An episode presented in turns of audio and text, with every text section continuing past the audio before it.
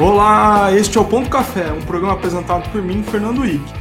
Hoje a gente vai falar um negócio diferentão, chamado Production Engineer. Mas antes de eu falar, vamos para os recados paroquiais. Então, se você quiser acompanhar nosso humilde podcast, ele está nas principais serviços de podcast, a gente está falando aí de Spotify, Anchor, Google Podcast, etc.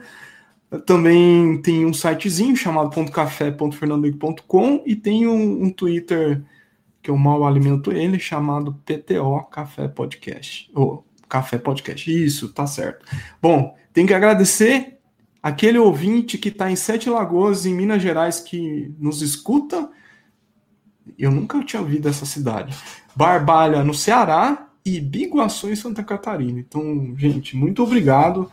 É, vocês fazem esse podcast funcionar e poderia estar dizendo aqui, dê like e tal, não, só de escutar já tá bom. Então eu fico feliz com isso. Bom, então a ideia aqui é de falar desse tal de product, Production Engineering e para quem contar isso é para contar quem fez, né? Vamos falar de quem fez. E aí, para falar de quem fez e como fez do zero, vou trazer aqui o Bruno Rocha. Fala aí, que tudo bem? Tudo bom. Muito obrigado aí pelo convite, viu? Oh, eu que agradeço aí oh, ter parado um tempinho.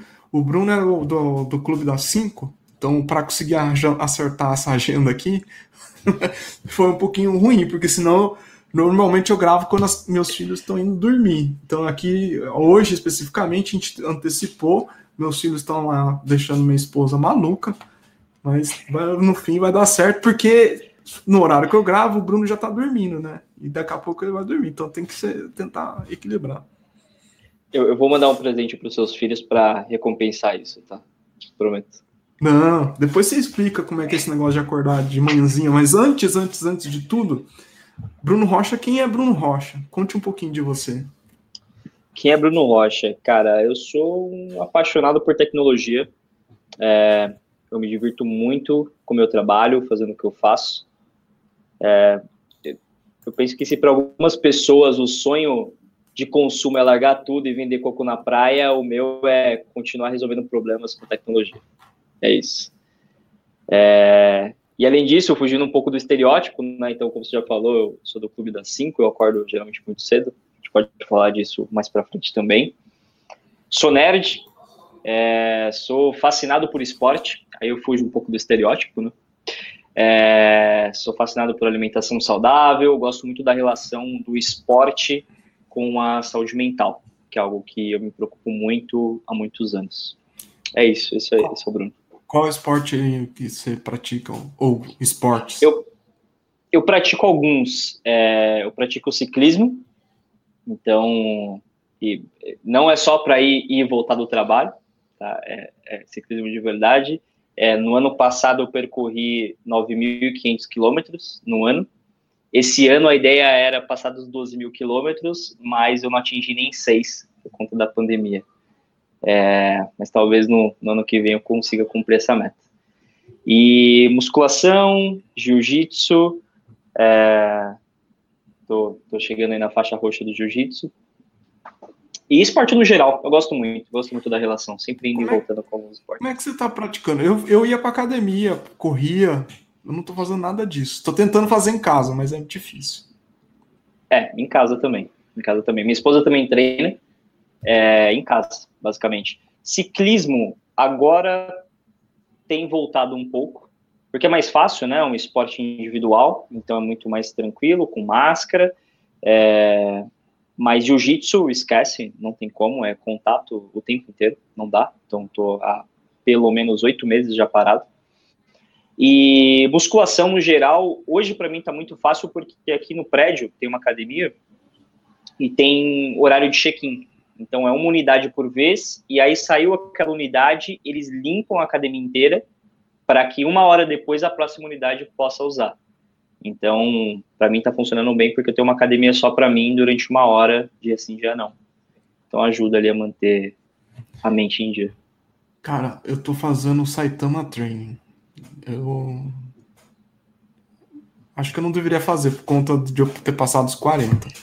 Mas eu me senti muito melhor do que fazendo na, na, na academia os, os, tradicionais. Cara, a minha esposa fala a mesma coisa, acredita? É, muita gente fala isso, na verdade, né?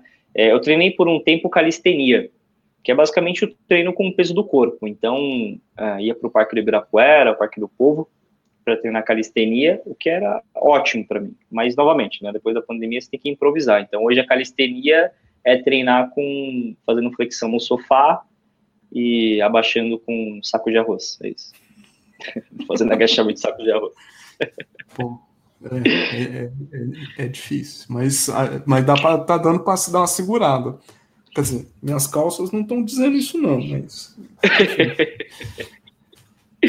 E Bruno, como é que foi você começar a trabalhar com tecnologia? Cara, é, eu vou ser bem sucinto, mas para não tomar muito tempo, mas basicamente, é, quando eu tinha entre 11 e 12 anos de idade, a minha mãe me obrigou a ir para um curso de informática. Né? Ela me obrigou. Eu queria ser desenhista. É, eu sempre achei, na verdade, assim, eu tenho uma uma leve memória de que eu desenhava muito bem, mas talvez isso não seja tão verdade, mas é, é, é, é o que eu achava. É, mas ela me obrigou a ir para um curso de tecnologia, eu fui, obrigado e tal, faltei nas duas primeiras aulas, mas fui na terceira. E, pô, eu não queria aquilo de jeito nenhum. Mas com o tempo eu fui, fui gostando, sabe? Fui gostando de tecnologia, ainda muito novo, ainda aprendendo e tal. É, e aí eu tomei gosto pela coisa e lá pro ano de 2008, mais ou menos, 2009, talvez, é, eu comecei um estágio numa escola de tecnologia de bairro, quebrado mesmo, é, onde o, o, meu salário era um curso de segurança da informação. Olha só. Eu trabalhava quatro horas por dia, o salário era o curso. Eu, eu achava que eu tava, meu, sabe, lá em cima, no topo da pirâmide, fazendo um curso de segurança da informação com, sei lá, 16, 15 para 16 anos. É, eu ganhei muito gosto pela coisa. E tinha um, um rapaz, um professor lá, Denis, que é meu amigo até hoje, inclusive. É, ele era fascinado por Linux. Fascinado. Ele só falava nisso o dia inteiro. Às vezes era até meio chato, sabe? Mas era fascinado por isso e me chamou muita atenção. É, eu comecei a pesquisar mais sobre isso, sabe? E aí que eu entrei nesse curso de segurança, é, logo após terminar um curso mais técnico de redes, hardware, enfim, é, ele me falou da Forlinux. Ele tinha feito um curso da Forlinux, se eu não me engano. E ele falou: Meu, vai fazer um curso lá que os caras eles queimam roteador com comando no terminal. Eu falei: Não é possível. Ele falou: É. é eu falei: Pô, vou pesquisar sobre isso. E aí, pô, eu já, eu já acho que eu já, eu já tinha sido contratado por essa escola de informática. Eu fiquei pouquíssimo tempo lá, mas eu tinha sido contratado. E eu conseguia pagar um curso na For Linux. Eu vim de, de uma família humilde, né? Então minha mãe não tinha condições de pagar, bancar curso para mim, meu pai muito menos. Então, o que, que eu fiz? Tinha uns cursos da For Linux, acho que era o 450, 451 e 452. Eu olhei o 450 e 451 falei, bom, é pré-rec pro 452. Eu tenho três meses aqui para fazer, que era o tempo para juntar a grana para fazer na época. É, peguei o conteúdo que estava no site e comecei a estudar por conta. Foi aí que eu comecei a desenvolver mais esse lado autodidata. E três meses depois eu começar o 452. Eu trabalhava de segunda a sábado, ajudando a galera, dando aula, preparando curso e tal. É, e no domingo, das nove às seis da tarde, eu ia fazer o curso lá na Paulista. Meus pais me levavam e tal, era puta rolê para chegar até lá. Mas funcionou. E aí, no último, no último dia de curso, no último domingo, é, a Ford Linux tinha aberto um programa de, de contratação. Eu lembro que o programa chamava até o Zenbolt, que era para ser o programa de contratação mais rápido que, que existiu na Ford Linux. É, você trabalhou na Ford Linux, você sabe que existia muito essa criatividade, né? É, e, e Cara, foi, foi bem legal porque foi logo em seguida que o curso acabou, então, na teoria, nem era para estar lá naquele fim de semana, mas estava participando do processo seletivo e tal. Muita gente de muitos estados, muita gente queria entrar na Fornex porque, de fato, é, era referência né, na época. E, pô, depois de um longo processo, eu passei é, e comecei a trabalhar na Forlinux. E para mim era um sonho. E foi o primeiro marco da minha vida, sabe? Porque, é, novamente, você já trabalhou, você sabe, tinha muita gente boa trabalhando, era referência na época, a Ford Linux fazia coisas que as outras empresas ainda nem imaginavam fazer. Então, para mim foi um marco muito grande. E, pô, passado isso, desse marco, passei um tempo na Ford Linux, alguns anos, dois anos, se eu não me engano, dois anos e pouquinho. É, eu passei por algumas empresas, né, tomando gosto sempre, trabalhando com Linux e tal. Nunca trabalhei com Windows, inclusive, eu não sei nem... Hoje, se me pergunta como eu faço, eu não sei como faz. E as pessoas falam, pô, é muito fácil, eu falo, não deve ser. Porque se fosse fácil, eu saberia fazer e eu não sei. É... Passei por algumas empresas, cara, e entre elas eu cheguei no IG, no, sabe o IG, do cachorrinho, portal? Que, que foi em 2012. Era um portal e, cara, muito mais foi... relevante na época, né? Nossa, demais, né, cara? Porque era, era o tempo dos portais, né? Os grandes portais, era... O IG fazia parte, cara. Era muito, muito legal, assim. E foi lá, inclusive, que eu conheci o Trentas, que teve aí com você, acho que no segundo episódio, uhum. se eu não me engano. Foi. É, qual episódio é esse, inclusive? Do Tenentas, acho. O que que faz. É, como ser Não, não, o nosso. O nosso, nosso é, o 20, é o 20 ou 21. Eu vou, eu vou descobrir na hora que eu editar. Porque o do 30 foi o 2, né? Eu lembro, eu ouvi na época, cara, você tava na dúvida se ia pra frente, se não ia e tal, e ó, já tá no vigésimo. É verdade. Só, pra chegar no centésimo, eu quero estar tá aqui no centésimo. Centésimo é comigo. Pode, a gente vai inventar um assunto para estar tá aqui no centésimo. Ah, a gente sempre inventa um assunto, pode ficar tranquilo. e aí foi lá que eu conheci o Trentas, cara, e, pô, foi incrível, assim, sabe? O IG, o, o IG para mim foi outro marco. E já o, o Trentas me chamou atenção, eu lembrei disso, me chamou a atenção na época porque ele era CTO do IG. E me chamou muita atenção o conhecimento técnico que ele tinha estando numa posição de CTO. Por quê? Nessas empresas que eu passei, né, minha experiência, minha curta experiência na época, o CTO era o cara que sabia fazer PROC V no Excel, sabe? Era o máximo do conhecimento técnico que tinha. E o Trentas, ele falava de igual para igual para você com o meu.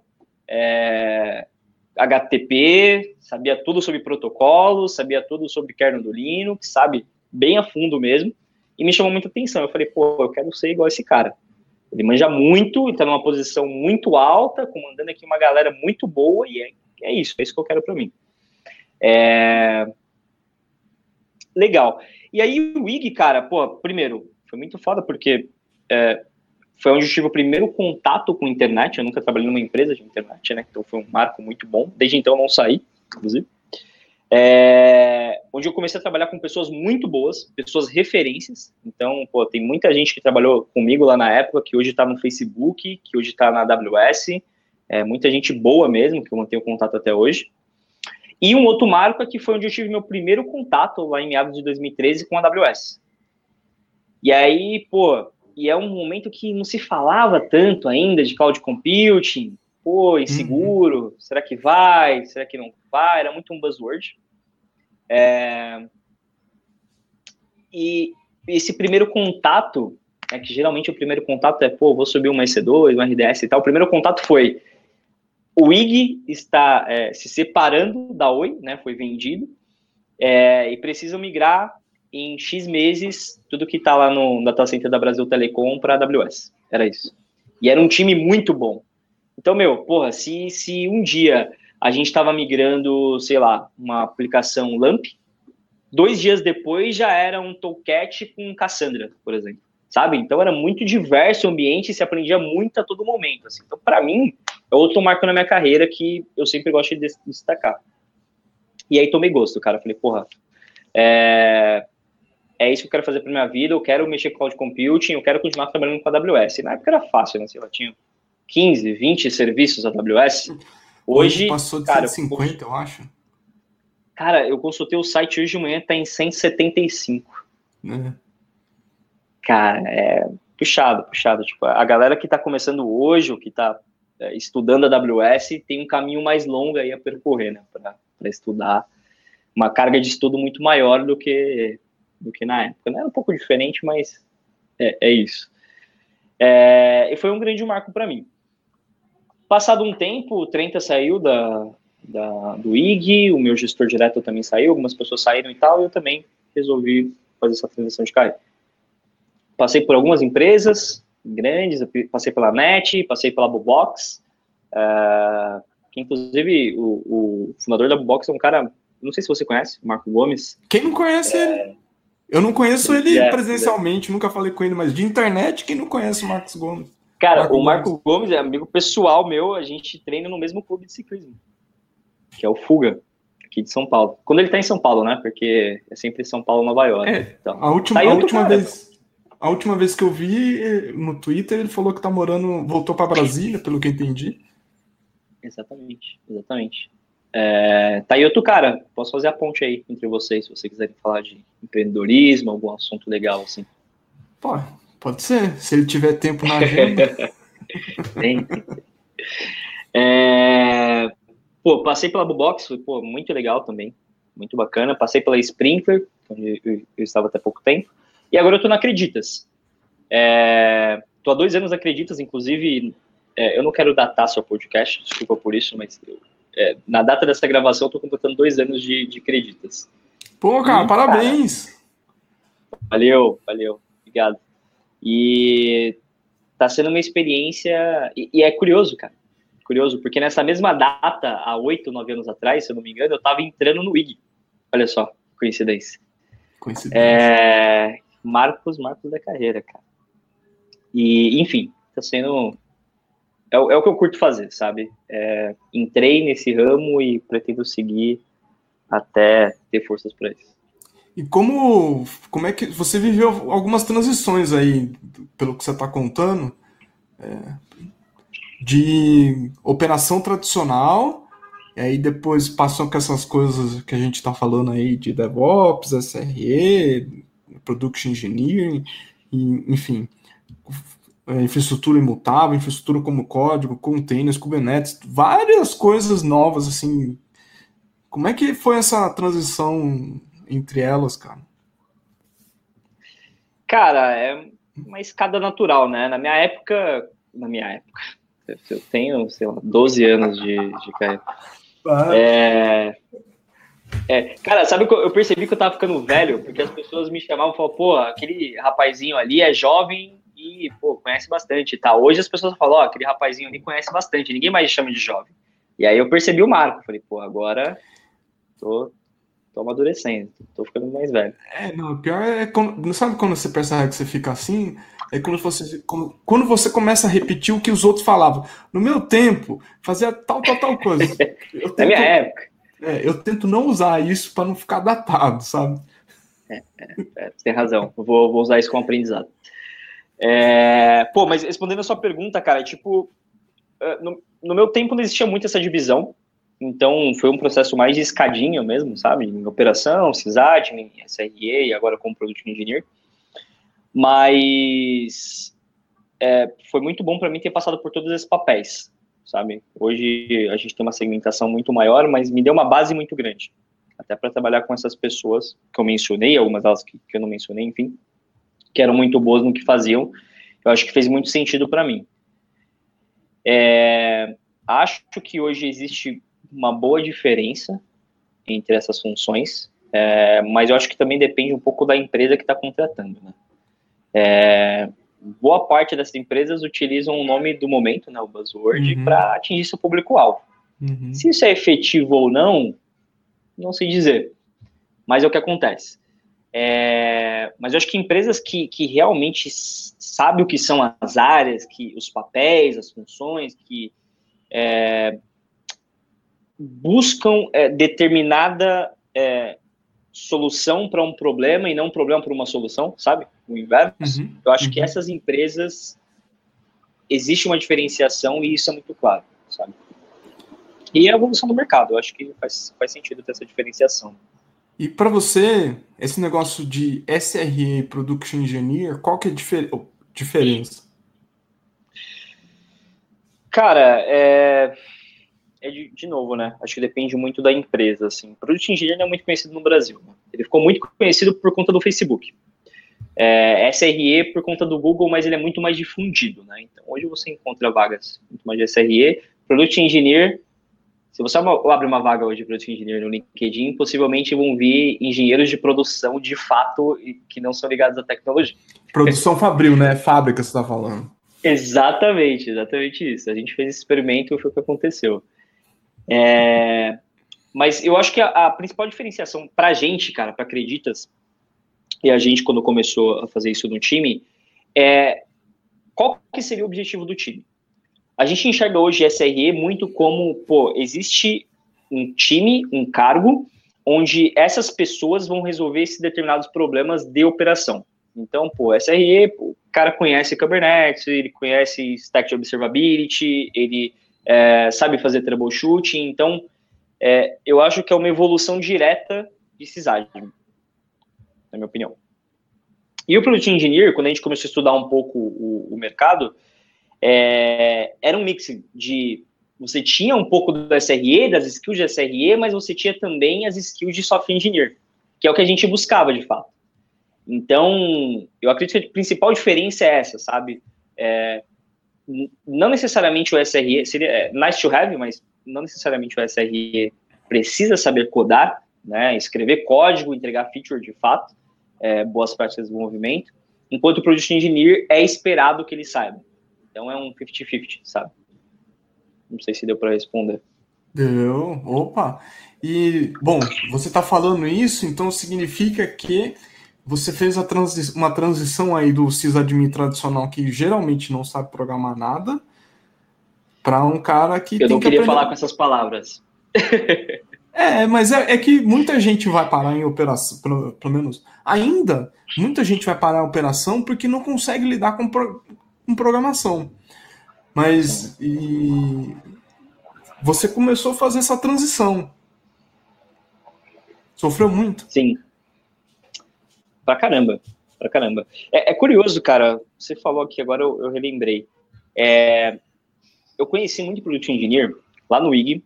Tinha um rapaz que chamava Bruno Penteado, é, o polaco. Ele, porra, ele, ele tinha um perfil de desenvolvimento e ele trabalhava no time de operação barra sysadmin. Ele era tech lead. É, só que ele tinha esse perfil. E aí, quando começou essa migração para a AWS, que eu comentei, ele começou a desenvolver muitas soluções de automação em cima da AWS. Se eu não me engano, com Python. E aí, no meio desse processo, eu gostava muito disso, porque eu sempre, sempre fui fascinado por código, por, por codar, mas eu não queria entregar feature de produto. Eu queria subir infraestrutura. Então eu sempre vivi essa dualidade. E aí, quando surgiu isso, eu falei, pô, isso aí é legal. Talvez tenha futuro. E aí, o Bruno Penteado, coincidentemente, ele estava prestando um processo seletivo para o Facebook e ele passou. E ele falou, pô, o que, que, você vai ser lá, Bruno? O que, que, você vai fazer lá?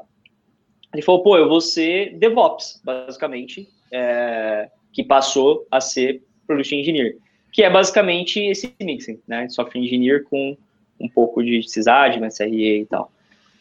É, então, assim, foi muito, tá sendo, né, muito complexo, mas é, é um aprendizado diário, sabe? Eu acordo sabendo que, porra, eu vou aprender algo novo agora, porque é um mundo muito mais amplo, é um mundo que até então era desconhecido para mim há, sei lá, alguns anos atrás. Então, tem sido um aprendizado diário. Sabe? Boa. E isso na, na Acreditas, eu lembro a gente conversou, o, o Seródio e você, ele primeiro, depois você, vocês foram os fundadores desse negócio de Production Engineer na Acredita, certo? Certo, certo. É, quando o, o Serol entrou na Acreditas, e aí seis meses depois a gente trocou uma ideia e eu fui para lá também. A gente já tinha trabalhado no IG, inclusive. Não no mesmo time, mas no, na mesma equipe, na mesma tribe. É, eu entrei, o, o Seródio, ele tem um background de dev muito forte, então o que foi ótimo, justamente para ter essa, esse mixing. E até então a gente não sabia, o nosso time chamava DevOps, né? Mas aí é pô, toda aquela discussão, DevOps é cargo, é cultura, mas é cargo sim, porque tá lá no LinkedIn, tem um monte de gente como DevOps Engineer, como é que a gente vai achar essas pessoas e tal. E a gente começou a fazer alguns benchmarks. Tipo, porra, vamos batizar nosso time, porque não é o que a gente quer seguir no momento, só que a gente precisava encontrar um propósito. Batizar por batizar o time, a gente poderia colocar qualquer nome. É, podia colocar IC, nosso time chama IC, por exemplo. Mas não, tinha que ter um propósito.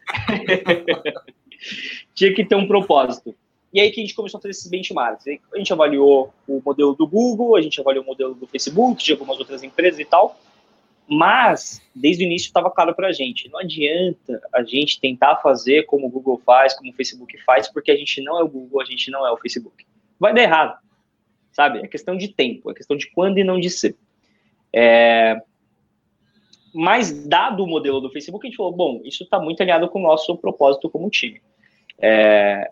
A gente não queria um time focado, especialista, é, sysadmin, que, pô, comer esse kernel com farinha no, no almoço, a gente não queria. É, a gente estava à procura de profissional mais T-shaped, sabe? Então ele tinha, na vertical ali do T, ele tinha um conhecimento aprofundado, ele era especialista em determinado assunto, mas ele tinha, na horizontal do T, um conhecimento muito amplo sobre o que tinha ao redor. E pensando nisso, a gente falou, bom, é, Acreditas, ela já vinha num caminho onde é, a gente seguia muito um, uma filosofia do Werner Vogels, que é o CTO da AWS, que é o Build to Run It. E a gente seguia muito isso. E a Acreditas já seguia isso durante um tempo. Talvez não da forma estruturada como é hoje, mas já seguia. E a gente não queria é, voltar step back, sabe? Não, não fazia sentido para a gente ter um time centralizador de operação, não fazia sentido. Então, para o engineer, dado o que a gente esperava com o time, fazia muito mais sentido. É... Acho que é isso. É, e isso vai muito do que as outras, principalmente startups, elas vão lá e, e é, criam áreas que eles vão chamar de plataforma, que eles vão chamar de dev tools, de criar ferramentas ou estruturas que facilitem não só o desenvolvedor, mas um release mais rápido dos, das funcionalidades, funcionalidades de produtos, né? E... Exatamente isso. Não, quer complementar? Fica à vontade. Ah, tá. Sim, sim. Não, é, é, exatamente isso, cara. Tipo, eu acho que o mercado hoje, as empresas no geral, lógico, eu tô, eu tô generalizando e toda generalização é burra, né? Mas uhum. é, o mercado no geral, ele se preocupa muito com o nome, com a nomenclatura, né? A velha discussão, DevOps, cultura, DevOps Engineer, cargo e tal. Mas eu acho que o que as empresas precisam se preocupar, os times, as pessoas, é no propósito. O que, que seu time está querendo resolver? E aí você alinha o nome do, do, do, time, do cargo, ao que o seu time quer resolver para encontrar as pessoas certas. Né? Eu, eu, cansei de receber vaga no meu LinkedIn analista DevOps e o cara, meu, era especialista em bácula backup. Eu falei, pô, mas não tem nada a ver, eu nem sei, eu nunca instalei um bácula, não sei como funciona. É... Então, acho que é um pouco disso, sabe? Quando você tenta mirar só no, só no, no buzzword, é, você tende a errar, seja em curto, médio ou longo prazo. Quando você mira no objetivo, e aí você fala, bom, agora eu vou encontrar as pessoas certas para esse objetivo, você tem uma base um pouco mais consolidada, sabe? É muito mais fácil crescer dessa forma. Você comentou sobre T-Shape, é, um, é um, uma, uma proposta interessante, mas, mas ela é desafiadora porque você tem que, é, tem que acertar as, as pessoas que vai contratar, né? Como é que é esse processo aí, na sua visão? Não precisa ser contar como é que é na Acreditas, né? Mas pela experiência. Cara, é, é por incrível que pareça, para a gente é um processo mais simples do que encontrar pessoas especialistas em SRE, DevOps e afins. É, o mercado está muito aquecido, né? A gente falou disso um, tempo atrás. É, é muito mais simples a gente encontrar uma pessoa que tem um conhecimento de redes, que seja especialista em redes, independente do nível, pleno, uhum. sênior, enfim, é, e que ela tenha um conhecimento ou queira desenvolver o conhecimento em AWS, em Kubernetes, em desenvolvimento, do que encontrar pessoas que são exatamente a mesma coisa, sabem exatamente os mesmos assuntos para compor um time. Então, quando a gente começou, a gente falou, bom, esse é o caminho mais fácil. É, encontramos uma pessoa que tinha um background de desenvolvimento. A gente falou, bom, ótimo. Só que a gente precisa é, tem que estar alinhado com o nosso propósito, onde a gente quer chegar com isso. É, bom, faz sentido, porque tem um pouco disso também, Ike, do tipo, pô, eu quero ter profissionais T-shape. né? Então, quero ter pessoas muito especialistas em um determinado assunto e generalistas em outros. E aí, no fim, todas as pessoas acabam fazendo a mesma coisa, não faz sentido, sabe? Você acaba frustrando aquela pessoa que vai entrar no seu time. Então, pô, se você está atrás de um especialista em desenvolvimento, que tem background em desenvolvimento, e que ele queira aprender sobre infraestrutura, operações e afins, é, você tem que estar disposto também a, a, oferecer algo que motive aquele profissional. E, e foi o nosso objetivo. Então, background de desenvolvimento, temos pessoas com background de Kubernetes, background de redes, é, background de AWS. Para a gente foi mais fácil esse processo. Hoje a gente vai encaixando, é, é, procurando essas pessoas de acordo com as nossas demandas, sabe? O que fica um processo mais simples.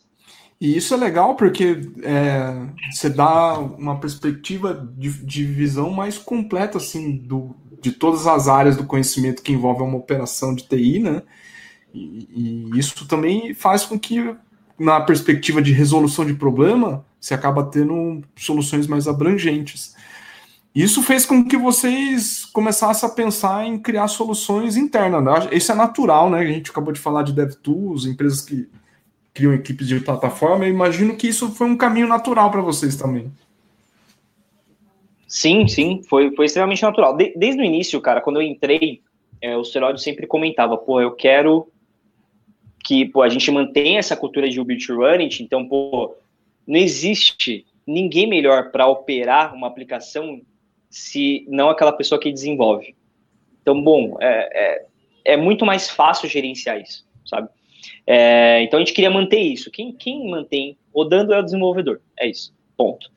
Mas a gente precisa da autonomia, flexibilidade com todo o nosso controle e nossos enforces para esse desenvolvedor. Então, o Seródio, desde o início, tinha a ideia de, pô, a gente precisa de uma CLI.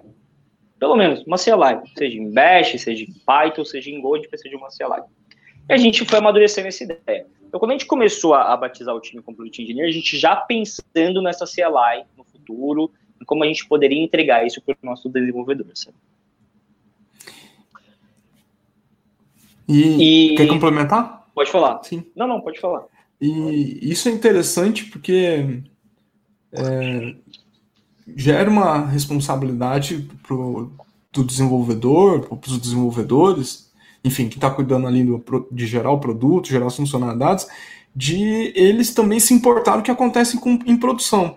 Então, como é que funciona? O pessoal hoje vai chamar de on-call, mas lá atrás o pessoal chamava de plantão. Então, vamos pensar aqui que tem os ouvintes dos dois contextos. Como é que é lidar com plantão do, da perspectiva de vocês e na perspectiva de quem roda e mantém, desenvolve e mantém os, os produtos? É, isso, isso varia bastante de squad para squad é, depende do negócio, depende do squad, depende de como maduro está esse squad com a adoção das nossas ferramentas. Mas eu acho que é até um passo antes aqui, nesse sentido, que é a gente pensa muito em on-call pensando no modelo de infraestrutura que a gente tinha antes. Uhum. Que é uhum. exatamente isso, do tipo, um desenvolve, o outro coloca em produção. E aí, se der problema, esse que colocou em produção resolve, se não conseguir, chama aquele que desenvolveu.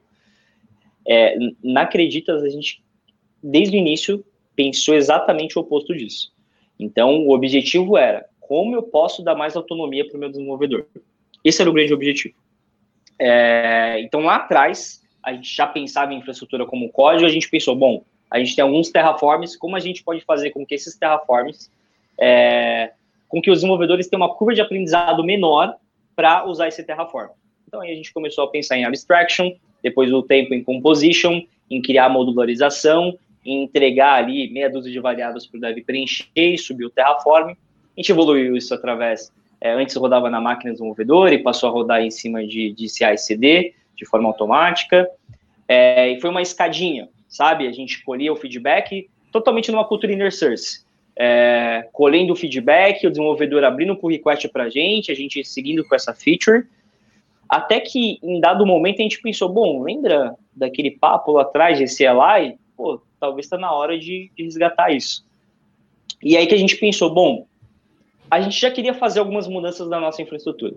Então, a gente já rodava é, container, mas era em cima de ECS, toda uma stack em cima da AWS. e a gente queria é, se alinhar ao mercado, que a gente acreditava que, que fazia sentido, e começar a utilizar Kubernetes, por exemplo. É, nosso stack é, de log não era a melhor stack que a gente tinha. Então a gente falou, porra, vamos já aproveitar e pensar numa stack melhor, mais estável, mais escalável, mais confiável, né? É, e aí que a gente falou, pô, por que não a gente desenvolver um produto? Um produto interno. É, basicamente, reunir todas essas ferramentas, Kubernetes, a stack de observability, o meu CI/CD, a minha abstração do Terraform e é, trabalhar em uma composição de tudo isso. Falou, pô, perfeito. Porém, como que você entrega isso para o dev? Se você esperar que o dev tenha conhecimento de Kubernetes para, sei lá, escrever um YAML, que seja um YAML, é, que seja para definir o número de réplicas, esperar que ele tenha conhecimento de CI e CD, é, esperar que ele tenha conhecimento de Terraform, não vai sair. Não vai funcionar. Então a gente falou, porra, vamos pensar na nossa CLI. E aí que a gente o Seródio, que, que eu acho que foi ele que idealizou esse nome, pelo menos quando eu entrei, ele falou disso para mim, foi na entrevista, cara. Que ele falou, porra, vamos desenvolver o Cliditas. O que, que é o Cliditas? É wordplay entre CLI e Creditas. Então, na cabeça dele já tinha o um nome. Não tinha nem é, o que, que essa ferramenta ia resolver, mas já existia o um nome. a gente falou, pô, vamos desenvolver o Cliditas, cara. O que, que o Cliditas vai fazer? Ele vai lidar com a nossa stack, com o núcleo. É, então, olha só. Quando a gente começou a desenvolver o Cliditas, a gente falou, bom, a ideia é que no primeiro dia de onboarding, o desenvolvedor consiga fazer deploy de dev até produção sozinho, e que na sua segunda semana de empresa, ele consiga subir uma aplicação de dev até produção sozinho. Parece utópico, mas é, é, nesse sentido que a gente estava trabalhando. Esse é. era o objetivo, que a gente vem trabalhando desde então. Isso é o que o pessoal vai chamar de developer experience, que, que é muito menosprezado em muito lugar aí, que, cara, e, e, e o curioso é, vocês são empresa do mercado financeiro. Exatamente, exatamente. Acho que é até para quebrar um pouco o estereótipo, sabe? É, existem muitas outras empresas como financeiro que também seguem uma cultura semelhante, é, mas o grande objetivo, Iki, o que, que, a gente queria resolver com tudo isso? Parece muito legal, Kubernetes é muito legal, eu amo Kubernetes, estava estudando hoje cedo um monte de coisa, estava é, estudando a AWS, então é muito, tudo isso é muito legal. Mas o que, que a gente quer resolver com tudo isso? É fazer com que o desenvolvedor ele pense menos em infraestrutura e mais no negócio. Esse é o objetivo. Esse é o problema que a gente queria resolver. Então, pô, se o desenvolvedor precisa de três semanas para criar uma aplicação, para desenvolver e colocar ela em produção, é muita coisa, sabe? E ele precisa de um conhecimento prévio, porque se ele não tiver esse conhecimento prévio, bom, vai demorar, sei lá, três meses. Então, o grande objetivo era esse: como que a gente conseguir entregar valor mais rápido para o nosso desenvolvedor, para que ele conseguisse pensar no negócio? Ele pode. Hoje, novamente, a gente tem muita cultura inner source dentro da Acreditas, que é, bom, eu não quero usar o Acreditas, eu quero usar o kubectl, eu quero é, operar meu Kubernetes de, sei lá, de alguma outra forma, eu quero rodar meu Terraform na mão, não tem problema, a gente dá essa flexibilidade para ele. O que a gente suporta hoje, e o que a gente dá todo o suporte, é o Cliditas, e a nossa stack do núcleo, mas a gente consegue equilibrar isso, sabe? É, então, o grande objetivo é qual problema você quer resolver. É isso. Sensacional. Ô, Bruno, deixa eu voltar aqui, que a gente esqueceu de mencionar lá no início, que a gente falou bastante de onde você trabalha, tá, mas o que, é Acreditas? Bom, ótima pergunta aqui. É, Acreditas ela é a principal plataforma online de empréstimo com garantia do país. É, a gente trabalha com três produtos principais. Basicamente, é o empréstimo com imóvel em garantia, com carro em garantia e empréstimo consignado privado. Então, basicamente, a gente tem esses três produtos, essas três modalidades de, de empréstimo diferenciadas, porque nos permite oferecer um valor de crédito maior, com taxas de juros mais baixas e parcelas mais saudáveis para o orçamento do, do consumidor. Então vocês seguem todas as regulamentações do mercado financeiro, né? Então acho que esse é um, um desafio bem, bem interessante, como está adequado aí às regras e como é, ainda tendo agilidade de crescer e entregar funcionalidade, de entregar, gerar valor, né? Exatamente isso, exatamente. E aí, o que que o, o, o Nucleon, o Nucleon, que é o, o outro produto que você mencionou, ele faz? Sim, o Núcleo é o nosso produto interno, né? É o produto que o Product Engineer desenvolveu para os desenvolvedores da Acreditas. É, basicamente, o Núcleo é a composição de algumas tecnologias. Então, basicamente, hoje o Núcleo ele é composto por Kubernetes, a gente utiliza EKS da AWS, é, que também é composto por, a gente utiliza Service Mesh, a gente utiliza Consul Connect como Service Mesh, é, a gente estendeu o nosso uso de Kong, que antes era apenas API Gate, hoje a gente utiliza também como Ingress, uh, HashiCorp e Vault também. Toda a nossa stack de CI/CD, a gente tinha um problema muito grande, como existia essa cultura de to Run é, cada squad decidia a forma que fazia CI/CD, né? E, e, você tem o ônus e o bônus disso. É, e a gente resolveu ser um pouco mais opinionated nesse sentido. Então, o grande objetivo era ter uma esteira, um pipeline de CI/CD que fosse estável e que desse total flexibilidade para o dev. Então a gente capsulou toda essa esteira em cima do núcleo também. É... Além disso, o Terraform. Então, para que o dev não precisa entender de Terraform, HCL, módulos do Terraform, a gente abstraiu isso e compôs dentro do núcleo. Então, através do Cliditas, é, ele consegue utilizar todos esses serviços. Então, pô, o, desenvolvedor roda Acreditas Init na máquina dele, ele já tem de cara a configuração do, do CI/CD. É, ele, obviamente, ele precisa configurar os steps de teste e tal, porque isso varia bastante de aplicação para aplicação, mas é, 90% do que precisava ser escrito já vem com Creditas. É, se ele precisa, por exemplo, na aplicação dele de um S3, de um RDS, de um Redshift, de um SQS, ele consegue fazer isso também através do Cliditas DLC. DLC, de fato, é, pensando um pouco nos videogames, sabe? Então, ah, eu quero o S3. Então, ele tem um comandinho que é executado um Terraform para ele, através de CI/CD, que ele consegue é, um, um, S3. Então, ele não precisa colocar a mão no HCL, de fato, rodar na máquina dele, sabe? É, de forma geral, é isso. E aí ele tem acesso a toda a stack de observability. Então, hoje o núcleo também é composto por é, Prometheus, na parte de métricas, com, com Grafana, logging, basicamente, é, Flintbeat. É, é, o Flintbeat, ele faz put record em cima de um Kinesis String, que é consumido por um Kinesis Firehose, que faz indexação no Elasticsearch. É basicamente um LK, só que sem o L que o Logstash. Então a gente substituiu L por um K e colocou um Kinesis em cima, justamente porque Acreditas não tem um time de operações. Não existe um time para fazer deploy, para restartar serviço, é, não existe isso. Então a gente pensava isso também no time, dentro do time de Product Engineer. Então, quanto menos operação a gente tivesse e a gente pudesse usufruir um pouco mais de serviços gerenciados, no caso pelo AWS, para a gente é, é, seria mais benéfico porque conseguiríamos pensar mais na experiência do desenvolvedor e não em trabalhos operacionais como Logstash, de espaço em disco, rotate, uhum, por aí vai. Uhum. Então, de forma sucinta, e aí a, a stack de log termina em um Kibana, mas de forma sucinta é isso. E o, o Cliditas ele também consegue, então, ah, eu não quero acessar o Kibana, você consegue, você tem lá o Cliditas Logs, que você tem o mesmo log do seu pod que apareceria no Kibana, é, você consegue definir variável, enfim, você fazer uma série de coisas utilizando o Cliditas localmente. Oh, isso aí dá uma conversa na Cubicon, hein, cara? Vocês deviam pensar nisso.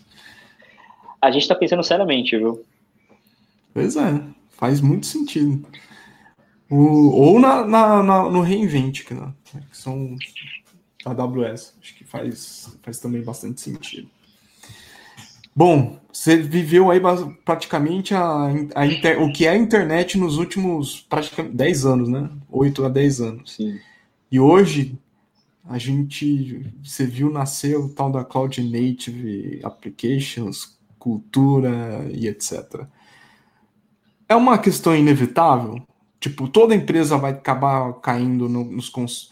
Não necessariamente que Cloud Native diz assim, ah, eu vou rodar na AWS ou no GCP, mas os conceitos que estão em volta sobre boas práticas e a tecnologia é inevitável? Cara, eu, eu acho que assim, é a realidade atual para construir software. É, no passado a gente gastava muito tempo, energia e, e, até dinheiro tentando prever o futuro. Então, é, prever modelo de negócio, prever o que o, os clientes queriam, prever a melhor maneira de, de projetar ou arquitetar um sistema, é, prever como evitar que, uma, que as apps falhassem, por exemplo. Então, a gente gastava muita energia em cima disso. E em vez de tentar ser melhor em prever o futuro, porque, olha, eu acho que não funciona, é, eu acho que o Cloud Native oferece exatamente é, construir um sistema que, que fique melhor é, em responder é, mudanças e a imprevisibilidade, sabe? Então, você foca a energia, exatamente a mesma energia, em outro ponto. Então, é, respondendo a sua pergunta, eu acho que sim, cara. Eu acho que é inevitável e o que eu vejo é que as empresas a cada dia estão enxergando o valor nisso, sabe? Eu acho que é o caminho natural. É, é, bem. O pessoal gosta de ter muitas coisas previsíveis. Eu falo assim, cara, a gente vive na incerteza. E na incerteza, você tem probabilidades. Então, você escolhe qual você vai querer ser, qual vai optar. Então, e, cara, nos processos que você falou, é, na, na, falou até de T-shape e tal, co, é, como é que as pessoas se preparam para as entrevistas? Como, porque todo, muita gente fala assim, pô, é, tem processo de seleção, achei muito duro, ou achei que o processo de seleção muito fácil, ou eu não entendi o processo de seleção. Enfim, como é que você acha que as pessoas que estão na carreira de operação elas têm que se prepararem, algumas dicas de elas se prepararem para as entrevistas, para os desafios e assim?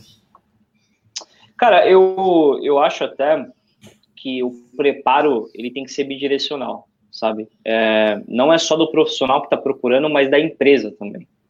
É, eu acho que a gente já passou desse tempo onde quem entrevistava era a empresa e o entrevistador era o, o funcionário, o possível candidato. É, eu acho que as empresas precisam saber avaliar melhor as pessoas. Sabe, se você tá, se você quer aquele profissional, ele está num ótimo emprego, se você dá um teste para ele que ele vai demorar uma semana para fazer, existe uma é, é, pode ser que ele não devolva aquele teste para você né? Existe uma forte indicação que isso não aconteça. Então, eu acho que o preparo tem que ser bidirecional. Mas eu acho que para o profissional, é, eu acho que depende muito, né? No, no T-Shape tem isso, então é difícil você é, falar, porra, segue esse caminho, segue aquele outro, porque depende muito, não só de nível, mas de especialidade. Mas é, foca no que você sabe fazer de melhor, sabe? é, seja autêntico e foque no que você sabe fazer de melhor. O que você não sabe fazer, diga não sei. Não tem problema nenhum isso. Acho que isso é o mais importante, sabe? É, a gente já avaliou, nossa, centenas de pessoas dentro da, da Acreditas e a gente sabe, a gente entende quando uma pessoa ela tá falando a verdade e quando e, e é louvável quando ela está sendo honesta com ela mesma sabe? Do tipo, eu não sei isso, eu não sei te responder, mas gostaria muito que você me explicasse, ou vou atrás dessa informação, vou procurar entender. Eu acho que esse é o segredo, sabe? Independente do nível e da vaga que você esteja procurando. E para uma pessoa que seja que está começando na área, qual é a não vou falar que é dica de ouro, né? Porque é, é sacanagem. Mas o que que você recomenda da pessoa ir estudar, a ir aprender, a procurar? Cara, eu acho que foca na base, foca nas fundações. É, eu acho que assim, estude sim tecnologias do momento. Estude Kubernetes, estude Service Mesh, estude AWS, estude. Mas foca na base, porque tecnologias vão, vêm e vão. Você sabe disso. Você tem alguns anos de carreira, né? É, eu lembro, inclusive, que eu lembro quando eu comecei a estudar Linux e tal, lá em meados de 2004, 2005, eu encontrei um artigo seu no Viva o Linux sobre MTA Postfix, eu acho, ou algo assim. Nossa, é, pode crer. Gente, cara, foi aí que eu conheci você, inclusive, seu nome e tal. Falei, porra, esse cara manja muito, cara, eu preciso, eu preciso conhecê-lo. É, então, assim, foca na base, sabe? Estude ciência e tecnologia no momento, é muito importante você se atualizar, é muito importante você ter uma rotina de estudos para se atualizar. É, eu tenho o perfil de estudar antes da demanda. Tem pessoas que, pô, a demanda chega, ela estuda. Eu prefiro estudar antes, entender antes o conceito, ver o que está rolando no mercado para saber se faz sentido ou não. É, até pela posição que eu estou hoje, de líder técnico na minha equipe, para saber se faz sentido aquilo para o negócio, se faz sentido aquilo para a empresa, se faz sentido aquilo para as pessoas, né? No geral, para os nossos clientes. É, mas estude a base. Acho que se eu pudesse dar uma frase, é foca na base, foca nas fundações. E onde ele procura a base? Essa é uma pergunta mais difícil, hein? Pois é, cara. Essa é difícil. Essa. Difícil, cara. É, é, é que hoje em dia, num mundo com, com tantos meios de informação, é difícil você concentrar, né? Você saber, porra, é esse caminho que eu preciso seguir. É, Difícil, difícil. Eu acho que depende muito, né? Depende muito se esse profissional veio de uma faculdade ou se ele decidiu não fazer faculdade, decidiu seguir carreira solo, acho que varia bastante, assim. Mas, pô, esses dias, esses dias, eu tava revendo o livro do Tenebal sobre sistemas operacionais, sabe? Que eu estudei há 11 anos atrás. Esse livro é muito então, bom. É, e é muito atual ainda, cara. Sabe? É muito atual. Te dá uma visão muito ampla do que você realmente está fazendo. É, é difícil sim, mas é, pô, a internet tem muita informação, né, cara? Tem muito conteúdo do gênero. Então. E assim, ser curioso também, né? Você está trabalhando com Kubernetes, se você não entendeu aquilo, se você começa a se aprofundar, uma hora você vai chegar na base. Acho que isso, isso que você falou é fundamental, assim, tipo, se você vai mexer com Kubernetes, então tem que conhecer sistemas operacionais, tem que conhecer rede, tem que conhecer é, código, porque você vai ali, você provavelmente, eventualmente, você vai ter que ler o código do Kubernetes para entender o que está acontecendo lá. Eu já fiz isso algumas vezes. Não Sim, é? exatamente. Acho que isso é um caminho. É ser curioso, né? Uhum. É, tem, tem, uma frase, cara, que é, é, eu acho que é do Albert Einstein, se eu não me engano, que é Imagination is more important than knowledge. É, knowledge is limited, imagination uh, encircles the world. Então, basicamente é foca na imaginação, sabe? É, seja criativo, busque essa informação, seja curioso, por que, que você está fazendo aquilo. E aí a informação vai chegar, você vai conseguir se aprofundar nisso. É, hoje, com o mundo rodeado de informações, você ser superficial é muito fácil, né? Pelo é, excesso de informações que a gente está rodeado. É, e aí, você tendo os fundamentos, você consegue filtrar essas, essas parte dessas inundação de informação, né? É, para o que agrega para você ou não, né? É, eu gostaria de estudar bastante coisa que, pô, eu acho irado, mas que não faz sentido para o momento de carreira, não faz sentido para a empresa que eu estou trabalhando atualmente. É saber filtrar, né? Verdade. Ô, ô Bruno, o, esse negócio do Clube da Cinco eu, eu conheci com o Avelino, que uma pessoa que eu trabalhei lá na, foi famoso aí, tem, teve startup no mundo do entretenimento adulto. Ele foi um dos caras aí que teve envolvido na criação do Go. Ele que gosta de acordar às 5 da manhã, mas você também falou aí um pouco antes que é o das 5. Conta aí pra, pra gente como é que é esse, esse negócio. Sim, cara, eu, é isso mesmo. Eu, só um disclaimer antes, assim, é, o Clube das 5 ele virou um termo muito é, autoajuda, muito utilizado por coaches, etc. É, eu acho que assim, você acordar às 5 por acordar, não vai mudar nada na sua vida, tá? É o que eu acredito.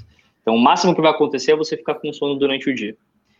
É, dito isso, por que, que eu acordo às 5? Eu, eu, sempre tive síndrome de impostor, muita ansiedade, é, e pelo fato de eu não ter feito faculdade, nunca ter pisado numa faculdade, eu sempre me cobrei bastante, me senti obrigado a, a entender de fato o que eu estava fazendo. Então, sempre gostei de me aprofundar muito em sistemas operacionais, em redes, é, porque eu sentia que, de certa forma, por não ter feito faculdade, eu estava devendo de alguma forma para aquela pessoa, para aquela empresa que me contratou.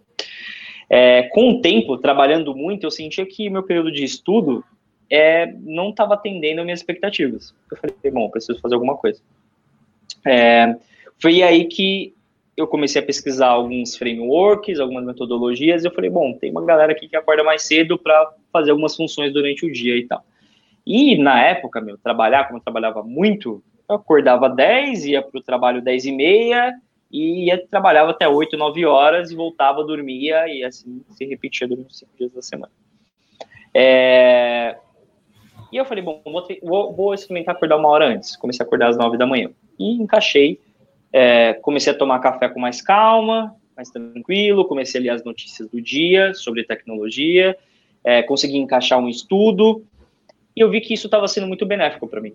Né? A minha ansiedade baixou bastante, eu estava me sentindo mais confiante no meu dia a dia. Eu falei, bom, eu vou experimentar mais isso, eu vou estender esse assunto. E aí eu comecei a encaixar outras coisas que eu fazia durante o dia na parte da manhã. Então, bom, encaixei o curso de inglês, é, encaixei outros, outros é, assuntos que eu gostaria de estudar, de entender, é, eu comecei a organizar o meu dia antes de chegar no trabalho, do tipo, bom, eu tenho uma reunião em tal horário, então eu posso sair de casa nesse horário para chegar nesse. É, eu comecei a sair com o meu cachorro e aí eu fui, sabe, é, aumentando esse tempo. Quando eu vi, eu estava acordando 5 horas da manhã, é basicamente isso. E, e, e que e aquilo estava me fazendo muito bem, porque assim, o segredo para mim, é, em suma, é ter uma rotina então, independente, se eu fizesse isso das, sei lá, sete da noite às onze da noite, meia-noite, ia funcionar da mesma forma, porque eu estava organizando a minha rotina. Acordar de manhã, nesse sentido, para mim, né, que sou muito ansioso, consequentemente, eu acabo é, sendo um pouco mais procrastinador do que o, o comum das pessoas, é, acordar de manhã, eu tinha o objetivo de fazer o que estava programado. Então, se às 5 da manhã eu tinha que tomar café, estudar meu inglês, estudar alguma tecnologia, eu não tinha desculpa. Porque de noite eu tinha, pô, tô cansado, não vou pra academia, é, pô, trabalhei demais, eu mereço aqui pedir uma pizza. Acabava não fazendo. Quando isso passou a ser de manhã, ou eu fazia, ou eu assumia que eu não estou fazendo conscientemente porque eu não quero eu não tinha desculpa por isso. E aí a coisa começou a fluir. É... E quando eu vi isso, entrou na minha rotina. Então, a dica que eu dou é, bom, eu gosto muito hoje de acordar de manhã, eu acordo de manhã porque eu quero, inclusive essa hora, o que já era para estar começando a me preparar para dormir. Já vai, Mas... já vai, já vai. Mas é brincadeira, eu me organizei hoje para que isso acontecesse. Mas é, isso começou a ser muito benéfico. Então, hoje, pô, eu, eu, eu nunca tive diarista aqui em casa, junto com a minha esposa, então eu limpo a casa, então tem a função lá de varrer a casa, limpar o chão, porque, pô, eu tenho um cachorro, meu cachorro suja toda a casa, é, e aí eu estudo, e aí é, eu, eu passeio com o cachorro, e aí eu faço meus deveres de casa, organizo minha agenda, até começar meu dia de trabalho. O que é ótimo, faço meus esportes, né, eu sou ciclista, né, como eu disse, então eu acabo pré-pandemia, é, eu acordava um pouco antes que as 5, né? Eu era do clube das quatro. Então, eu saía de casa mais ou menos quatro e meia da manhã para trabalhar, para pedalar. Então, acordava quatro da manhã, saía quatro e meia, pedalava até sete horas da manhã e voltava para casa para continuar o dia.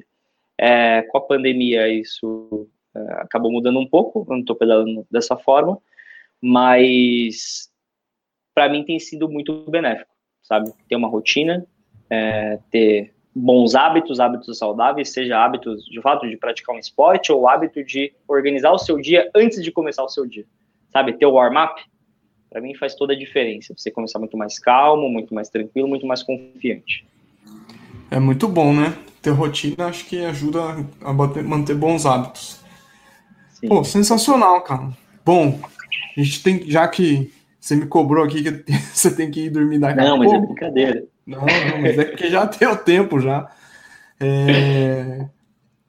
Você tem uma dica aí para as pessoas? Eu até esqueci da minha aqui. O, mas você tem uma dica para as pessoas sobre livro, revista, filme, assim, qualquer coisa aí que você. Tenho, cara. É, eu, eu tenho um hábito, inclusive, de. Eu, os meus estudos hoje são focados em tecnologia, né? Obviamente. É o que eu trabalho, é o que eu gosto de fazer. Mas eu estou adquirindo um hábito, na verdade, de é, ler coisas, ler livros, ver filmes que não têm relação com tecnologia, para desvincular um pouco. Isso está sendo muito uma... importante para mim. Exatamente, exatamente. É, então, assim, um, um, eu vou indicar um livro, vou indicar dois. Pode ser dois? Pode ser dois livros? Pode. É, primeiro livro, eu acho que chama O Leão da Toscana. Se você já ouviu falar. É, é um livro muito bom, que é do, do Gino Bartali na verdade, desculpa, é, o autor é outro, né? O protagonista é o Gino Bartali, que ele, ele foi um dos mais importantes atletas do século XX. Era um ciclista que correu o Tour de France, Giro de Itália, a Vuelta da Espanha, é, que é uma biografia que cobre basicamente desde a infância pobre do, do Gino até o momento que a Itália ela entra em guerra e é ocupada pelos nazistas. E aí que a história começa, que basicamente é o seguinte, como ele era um atleta renomado, muito conhecido, ele tinha uma é, liberdade muito grande, mesmo aí nesse meio é, da guerra, é, ele ainda tinha permissão de treinar ciclismo. E ciclismo é isso, você treina, sei lá, 100, 150, 200 quilômetros. Eu tenho amigos que fizeram agora nesse feriado 450 quilômetros pedalando. Meu Deus do céu. Em três dias. Então, você, você treina longas distâncias. E aí, olha que legal, cara, ele usava desse privilégio para transportar identidades falsas e ele entregava essas identidades para os judeus para que eles conseguissem escapar e ir para outro país sem serem identificados. Ele carregava essas identidades dentro do quadro da bike. E como ele era um, um atleta renomado, ninguém ia lá revistava ele daqui a bike, daqui sabe? Não, não, existia isso. Era só passa aí, o cara é conhecido, tá treinando pro Tour de, Tour de France, Giro de Itália. E aí nisso, cara, ele ajudou milhares de judeus com esse serviço. Ele aproveitava para treinar e ajudar essas pessoas carregando identidade falsa, é, suprimento, enfim, tudo que essas pessoas precisavam. E, e, obviamente, guardar as devidas proporções, eu acho que é, é, é muito semelhante ao que a gente que a gente faz sabe? É, a gente que trabalha com, com, tecnologia, que é extremamente privilegiado no Brasil, que, que a gente tem hoje, que é extremamente uhum. desigual, é, a forma como a, a gente utiliza a tecnologia para ajudar as pessoas, sabe? Independente do ramo, independente da empresa.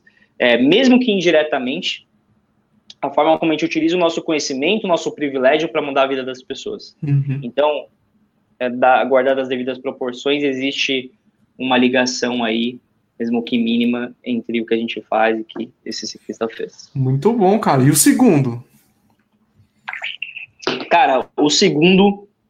É, esse eu acho. Eu, eu li o livro, mas tem filme também, então você pode escolher a mídia que você quer consumir. Que é. Cara, é o, é o livro 1984 não sei se você ah. já leu. já. Isso aí, é. isso aí foi na adolescência, mas eu tá aqui na cabeça. É, é muito bom, cara. Assim, eu reli ele. É, o filme, inclusive, é muito bom, eu recomendo.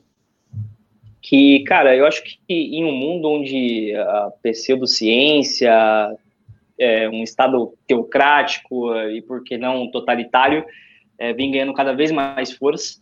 É, eu acho que é sempre bom, é sempre importante ter um conteúdo que alerte sobre os perigos dessa distopia, sabe?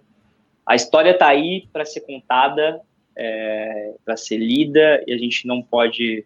E, e eu gosto desse livro que é, utiliza de ficção para entender um pouco essas nuances e o que essa distopia pode trazer de para é, gente. Esse é um livro do George Orwell e ele não é um livro que faz uma crítica ao socialistas na época, é qualquer, qualquer regime totalitário. O, indo nessa linha, eu vou recomendar o meu, que é Admirável Mundo Novo. Não sei se você já leu, mas esse livro. Sim, muito bom. É muito foda. Opa, falei, não era para falar a palavra. Enfim, é isso. Bruno, obrigado demais. Foi sensacional. E desculpa fazer você ficar acordado aí até depois. Mas... Imagina aí que foi um, foi um prazer. É, de novo, eu, cara, eu acompanho você desde lá atrás, desde o início. Eu falei, pô, eu preciso conhecer esse cara e hoje estar tá aqui falando com você, trocando essa ideia, para mim é, é um privilégio, sabe? Eu sou muito grato por, por estar tá aqui conversando com você. Oh, a honra é minha, gente. Até, que, até com vergonha. Bom, pessoas, obrigado e até a próxima.